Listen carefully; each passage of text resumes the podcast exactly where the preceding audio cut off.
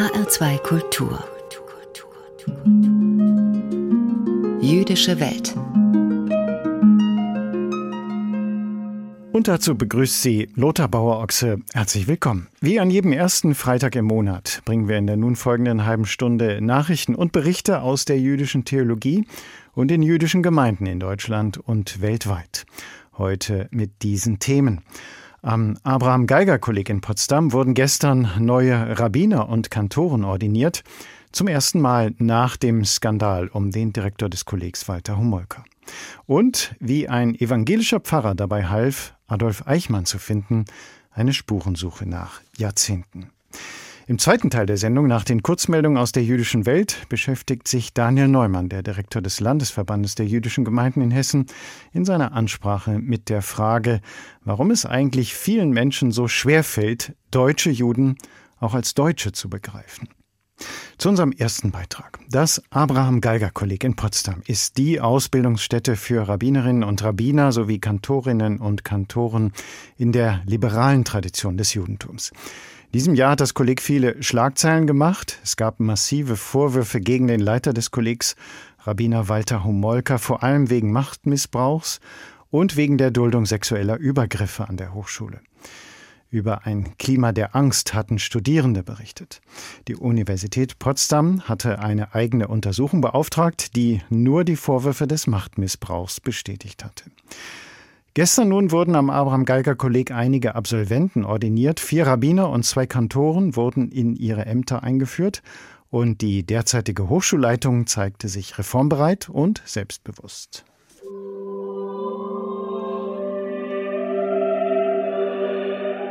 Die große Synagoge in der Berliner Rieke-Straße bot einen würdigen Rahmen für die feierliche Zeremonie zur Ordination und Investitur des Potsdamer Abraham Geiger Kollegs.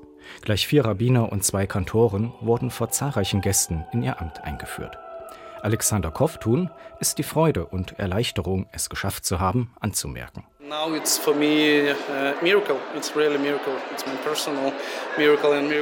Sein ganz persönliches Wunder habe sich mit dieser Ordination erfüllt, sagt der in der Ukraine aufgewachsene Koftun. Er wird sein Rabbineramt in Hannover antreten, der größten liberalen Gemeinde Deutschlands. Koftun hat sich in den vergangenen Monaten in der Hilfe für ukrainische Flüchtlinge engagiert. Ein Rabbiner müsse für die Menschen da sein, sagt er. Ich denke, ein Rabbiner ist eine Art Vermittler zwischen der jüdischen Tradition und der modernen Welt. Es war die erste Ordinationsfeier des Kollegs seit Bekanntwerden von Belästigungsvorwürfen. Am Kolleg habe ein Klima der Angst geherrscht, stellte zuletzt eine Untersuchungskommission der Universität Potsdam fest. Gründer und Kollegleiter Walter Homolka habe seine Macht missbraucht. Homolka selbst kündigte an, juristisch gegen den Unibericht vorzugehen.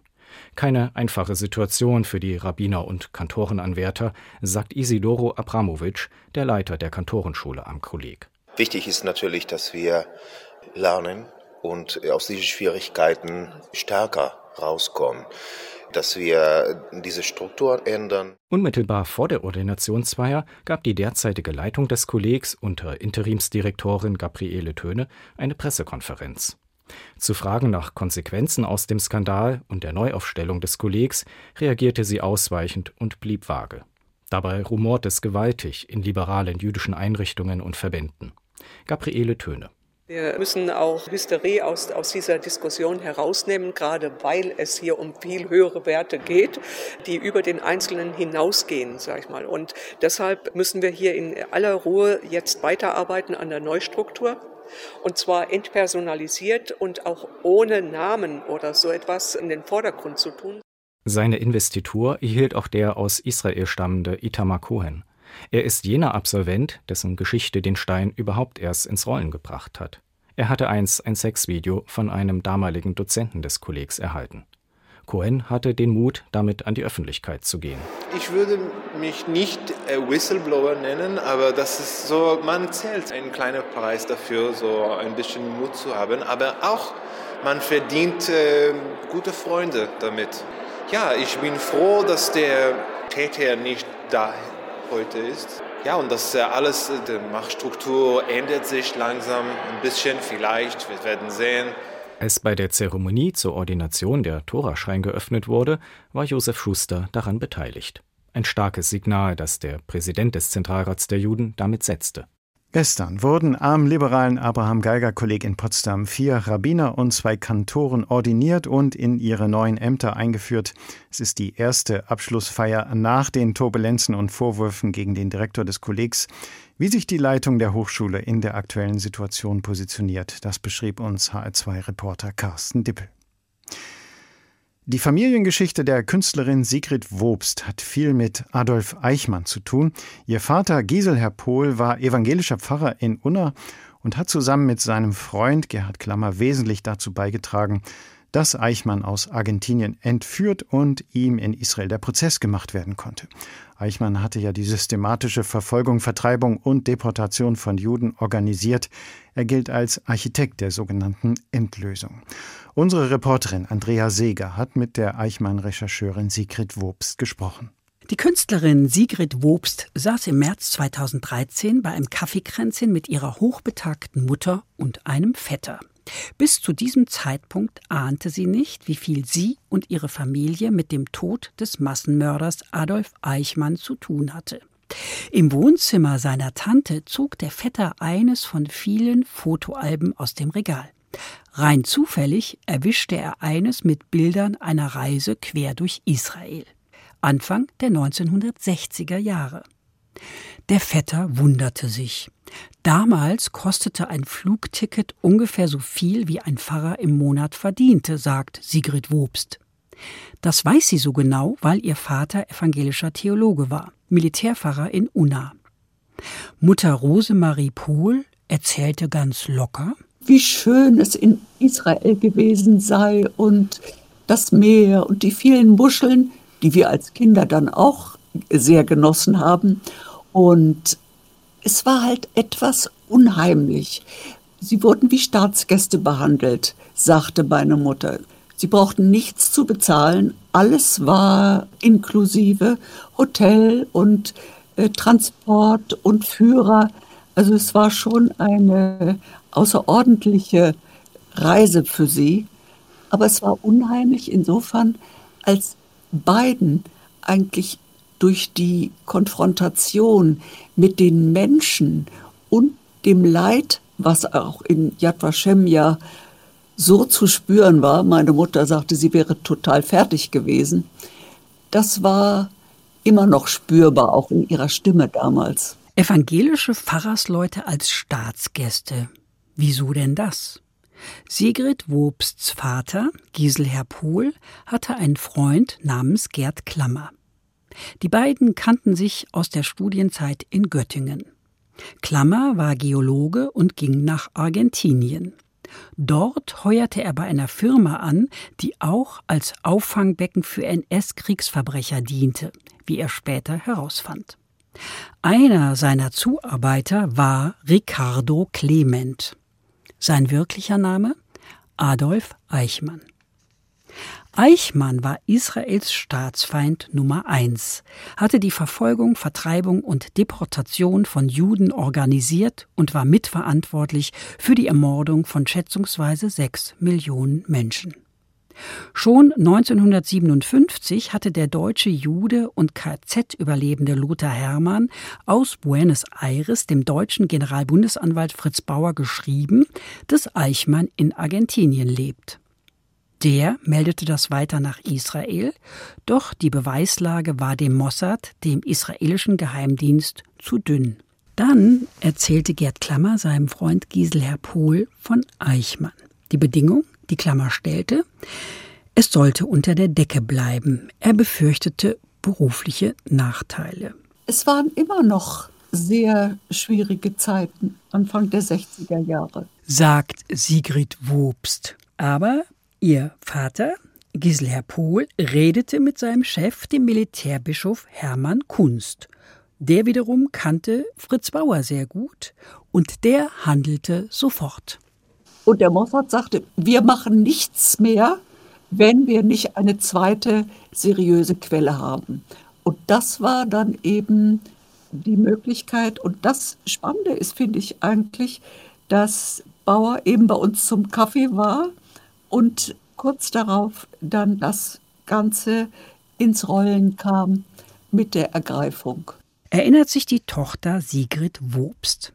Im Mai 1960 entführten dann Mossad-Agenten den Nazi-Verbrecher aus Buenos Aires und brachten ihn nach Israel. Adolf Eichmann wurde zum Tode verurteilt und am 1. Juni 1962 gehängt. Als bislang einziger Mensch, der nach einem Gerichtsverfahren in Israel zum Tode verurteilt und hingerichtet worden ist. Davon hat Sigrid Wobst als junges Mädchen zu Hause nichts mitbekommen. In der Schule wurde das thematisiert, aber es war kein Thema bei uns. Die Eltern hatten das Gefühl, wir haben jetzt unsere Pflicht getan, das ist in Ordnung, das ist richtig und ansonsten wollen wir das abhaken. Ist vorbei irgendwo für uns. Wir haben unseren Teil dazu beigetragen und das war uns wichtig, aber sonst ist es jetzt gut und wir wollen uns nicht damit belasten. Ich weiß, dass eine Mutter nach dem Krieg beim French Search Mission, die auch eben Kriegsverbrechen und sowas aufklärten, gearbeitet hat. Und das hat sie damals sehr mitgenommen. Die waren beide auch so, dass sie leben wollten, endlich. Ich meine, die waren im Krieg ja auch jung und hatten viel versäumt. Die wollten einfach leben und auch dieses vergessen. Wie ein evangelischer Pfarrer dabei half, Adolf Eichmann zu finden. Eine Spurensuche nach Jahrzehnten, von der uns HR2-Reporterin Andrea Seeger berichtete. HR2 Kultur. Nachrichten aus der jüdischen Welt. Heute von und mit Karina Dobra.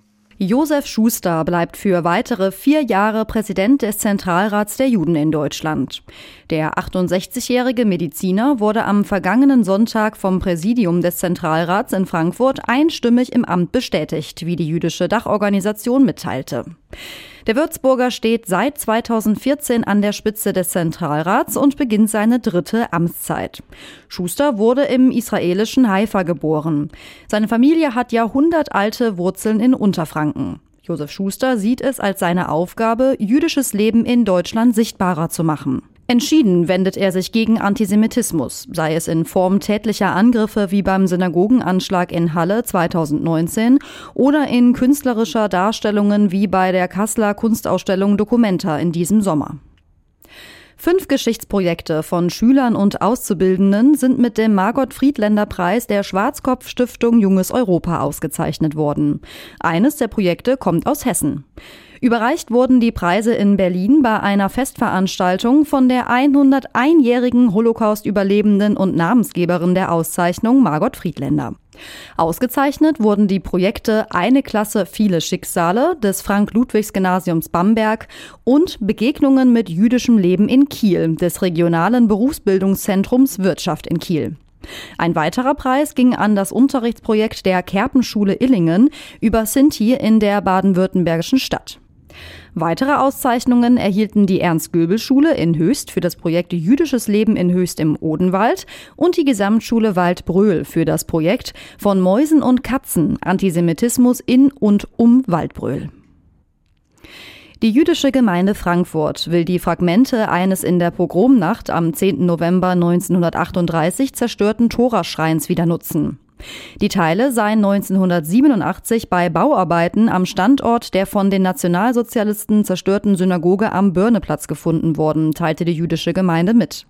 Die Gemeinde will die Fragmente anlässlich des 75-Jahr-Jubiläums der Wiederbegründung der jüdischen Gemeinde Frankfurt 1948 in die Westend-Synagoge integrieren. Das Archäologische Museum Frankfurt überlässt die Teile zunächst als Dauerleihgabe, langfristig wird eine Rückgabe angestrebt. Nach Angaben der Gemeinde ist eine zeitgemäße und symbolkräftige Präsentation der Fragmente geplant, die die religiöse Nutzung des Ortes beachtet. Auch die gebrochene Geschichte soll sichtbar gemacht werden. Im Jüdischen Museum Frankfurt läuft aktuell die Ausstellung Zurück ins Licht. Vier Künstlerinnen, ihre Werke, ihre Wege. Darin werden die Lebenswege und Kunstwerke von Rosi Lilienfeld, Amalie Seckbach, Erna Pinner und Ruth Kahn präsentiert. Vier jüdische Frauen, die im Frankfurt der 1920er Jahre berühmt und international anerkannt waren, bis die Nationalsozialisten sie gewaltsam aus der Öffentlichkeit drängten und verfolgten. Die Ausstellung wolle den Künstlerinnen die Aufmerksamkeit geben, die ihnen gebührt. Denn Lilienfeld und Seckbach seien heute weitgehend unbekannt. Auch Kahn und Pinner sei es nach dem Exil nicht gelungen, an ihre Erfolge anzuknüpfen. Alle vier Künstlerinnen sind nach der Shoah in Vergessenheit geraten. Die Schau läuft noch bis zum 17. April 2023. Auf Einladung und in Kooperation mit der Stadt Frankfurt hat der in Israel geborene und in Berlin lebende Jonathan Kalmanowitsch, bekannt als Rapper Ben Salomo, den Zukunftspreis der Israel Stiftung in Deutschland erhalten. Der Preis ist mit 5000 Euro dotiert. Seit 2019 nutzt Ben Salomo seine Popularität deutschlandweit, um die junge Generation für das Antisemitismusproblem zu sensibilisieren. Durch Vorträge an Schulen zeigt er auf, wie sich Judenhass in der Gesellschaft artikuliert. Der Musiker schaut dabei auch auf Israel und die besonderen Beziehungen zwischen Deutschland und dem jüdischen Staat. Soweit die Nachrichten aus der jüdischen Welt. HR2 Kultur. Jüdische Welt. Ansprache. Im zweiten Teil unserer monatlichen Sendung mit Themen aus dem jüdischen Kultur- und Geistesleben hören Sie nun eine religiöse Ansprache von Daniel Neumann, dem Direktor des Landesverbandes der jüdischen Gemeinden in Hessen. Er beschäftigt sich heute mit dem durchaus spannenden Phänomen, dass ein Jude Israeli sein kann, aber durchaus nicht sein muss. Auch heute noch fällt es manchem schwer, deutsche Juden als Deutsche zu begreifen. Also als richtige Deutsche, mit deutschem Pass, so wie ich einer bin, hier geboren und hier lebend. Nicht selten begegnen einem Menschen, die in dem Moment, in dem sie erfahren, dass man jüdisch ist, schwärmerisch von dem Urlaub in ihrem Land berichten. Womit sie natürlich weder Hessen noch Deutschland meinen, sondern Israel. Noch häufiger allerdings wird man als Jude für Entscheidungen der israelischen Politik verantwortlich gemacht oder für Aktionen des Militärs oder für Wahlentscheidungen israelischer Bürger. Und auch wenn diese Dinge oft ohne böse Absicht dahergesagt werden und dabei Geist und Ahnungslosigkeit offenbart werden, steckt in vielen anderen Fällen böse Absicht dahinter. Nämlich da, wo sich Engstirnigkeit, Intoleranz und schräge Ideologien zu einem antisemitischen Brei verbinden. Bei Rechtsradikalen, Revisionisten und Nationalisten mit ihren Blut- und Bodenideologien etwa, für die Juden keine echten Deutsche sind für die wir minderwertig sind, nicht zugehörig, fremd, anders. Oder bei vielen arabisch-türkischen Muslimen, die Juden als universelles Feindbild missbrauchen und sie für die Nahostpolitik Israels verantwortlich machen. Diese perverse Logik ist es, die in der Vergangenheit immer wieder zu Anschlägen auf jüdische Einrichtungen weltweit geführt hat. Jüdische wohlgemerkt, nicht israelische. Und diese Logik ist es, die immer wieder zu antisemitischen Demonstrationen führt. Zuletzt im Jahr 2021, als ein Mob von gut 180 Menschen wegen innerisraelischer Spannungen die Synagoge in Gelsenkirchen belagerte und stundenlang Scheiß Juden skandierte, bevor die Polizei endlich eingriff. Dabei ist dieses Phänomen kein deutsches Phänomen, und das Problem ist bei weitem nicht auf Deutschland begrenzt aber das ist ein schwacher Trost. Doch lassen wir die bösartigen Auswüchse mal beiseite und widmen uns den Begriffsverwirrungen, die auf Unkenntnis, Ignoranz oder Einfalt gründen. Da klingt es in etwa so. Wenn Israel der jüdische Staat ist, dann sind die Juden doch auch alle Israelis, oder? Und selbst wenn ein Jude nicht in Israel lebt, ist Israel immer noch seine eigentliche Heimat, oder? Und was spielt es schon für eine Rolle, ob jemand Israeli oder Israelit ist? Das ist doch nur Semantik, oder? Nur Semantik? Keineswegs. Deshalb wollen wir das Begriffsdickicht mal entflechten. Ein Grund für die Verwirrung könnte darin liegen, dass sich gerade in Deutschland und in den Zeiten der beginnenden Emanzipation viele jüdische Gemeinden als israelitische Religionsgemeinschaften bezeichneten. Ein anderer könnte darin liegen, dass Juden nicht selten als anders begriffen wurden. Und wenn sich dies nicht in Aussehen oder Habitus ausdrückte, dann zumindest mit Blick auf Herkunft oder Nationalität. So oder so scheint es nach wie vor notwendig zu sein, die Begriffe zu erläutern. Also, vor gut 3800 Jahren tauchte im damaligen Mesopotamien ein Mann namens Abraham auf der Bildfläche auf, der sein Zuhause verlassen hatte, um einem göttlichen Ruf zu folgen. Zusammen mit seiner Familie überquerte er dabei den Fluss Ebro und wurde damit zum ersten, den die Bibel als Ivri, als Hebräer bezeichnet, also als jemanden, der von der anderen Seite des Flusses kam. Dieser Abraham, der Hebräer, machte am Ende seiner Reise eine außergewöhnliche Erfahrung, die sein Leben veränderte, wie auch das seiner Nachkommen. Denn er schloss einen Bund mit dem Ewigen, der seither die unverbrüchliche Beziehung zwischen Juden und Gott bildet. Dieser Bund war es auch, der dem Namen Ivri, also dem von der anderen Seite, eine tiefgehende Bedeutung gab. Ein Midrash, also eine Auslegung, erklärt dazu, dass Abraham sich mit seinen Angehörigen sinnbildlich auf die eine Seite der Welt stellte, während sich alle anderen Menschen auf der anderen Seite befanden. Mit anderen Worten, Abraham war bereit, alles Dagewesene in Frage zu stellen, sich ihm zu widersetzen, einen Gegenentwurf zu schaffen, auch wenn dies von allen übrigen Menschen noch so sehr in Zweifel gezogen oder gar bekämpft wurde. Ein paar tausend Jahre später drückte George Orwell diese Haltung in seinem Klassiker 1984 aus, als er schrieb In der Minderheit zu sein, selbst in der Minderheit von nur einer Person, machte einen nicht verrückt. Es gab Wahrheit und es gab Unwahrheit. Und wenn man sich an die Wahrheit klammerte, sei es auch gegen die ganze Welt, war man nicht verrückt. Abraham und seine Nachfahren, die Ivri, die Hebräer, klammerten sich an die Wahrheit und den Bund mit Gott. Und so wurden sie bekannt als die Menschen, die anders waren, die Fremde waren, die revolutionäres Gedankengut für einen göttlichen Zweck in sich trugen und sich damit vielfach auf die andere Seite öffentlicher Mehrheitsmeinung stellten, die Machthaber herausforderten und Recht und Gerechtigkeit gegen alle Widerstände zu etablieren suchten. Dabei folgten nicht alle Kinder Abrahams diesem Weg. Denn während sein Sohn Jitzrak in den Spuren seines Vaters wandelte, schlug Ismael einen anderen Weg ein und wurde zum Stammvater der arabischen Nation.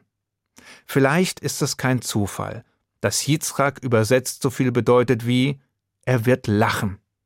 Denn dazu hatte er rückblickend jeden Grund. Schließlich erinnern wir uns seiner bis heute in den täglichen Gebeten und dort wird er gemeinsam mit Abraham und Jakob genannt. Apropos Jakob. Er war der Dritte im Bunde, der Enkel Abrahams.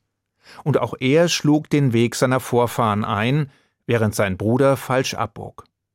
Jakob jedenfalls erhielt nach seinem Kampf mit einem Boten Gottes den Namen Israel, was so viel bedeutet wie der mit Gott ringt. Jakob, also Israel, hatte wiederum zwölf Söhne, die sich zu zwölf Stämmen entwickeln sollten, den zwölf Stämmen Israels. Deren Angehörige als Israeliten gelten, als Angehörige des Volkes Israel. Und als wäre das nicht schon kompliziert genug, wird es nun noch verwirrender.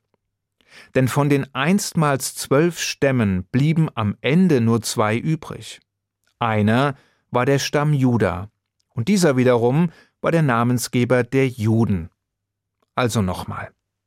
Abraham, der Hebräer, war der Großvater von Jakob gleich Israel, dessen Söhne das Volk Israel begründeten, deren Angehörige Israeliten waren, während der Stamm Juda zum Namensgeber für die Juden wurde. Falls sie das noch nicht ausreichend verwirrt hat, folgt nun der Höhepunkt. Denn so wie der Prophet Jesaja es einst vorhersagte, kehrten Juden aus aller Welt nach gut 2000 Jahren des erzwungenen Exils tatsächlich in den neu gegründeten Staat Israel zurück und wurden damit zu Israelis. Das bedeutet, dass ein Israeli jemand ist, der im Land Israel lebt und dessen Staatsbürgerschaft besitzt. Ein Jude kann also Israeli sein. Er muss es aber nicht. Erst recht nicht, wenn er in einem anderen Land lebt. Und ein Israeli kann ein Jude sein. Er muss es aber nicht. Verstanden? Nein? Vielleicht helfen die Worte von David Ben Gurion, dem ersten Premierminister Israels, sich in dem Dickicht aus Juden und Israelis zurechtzufinden.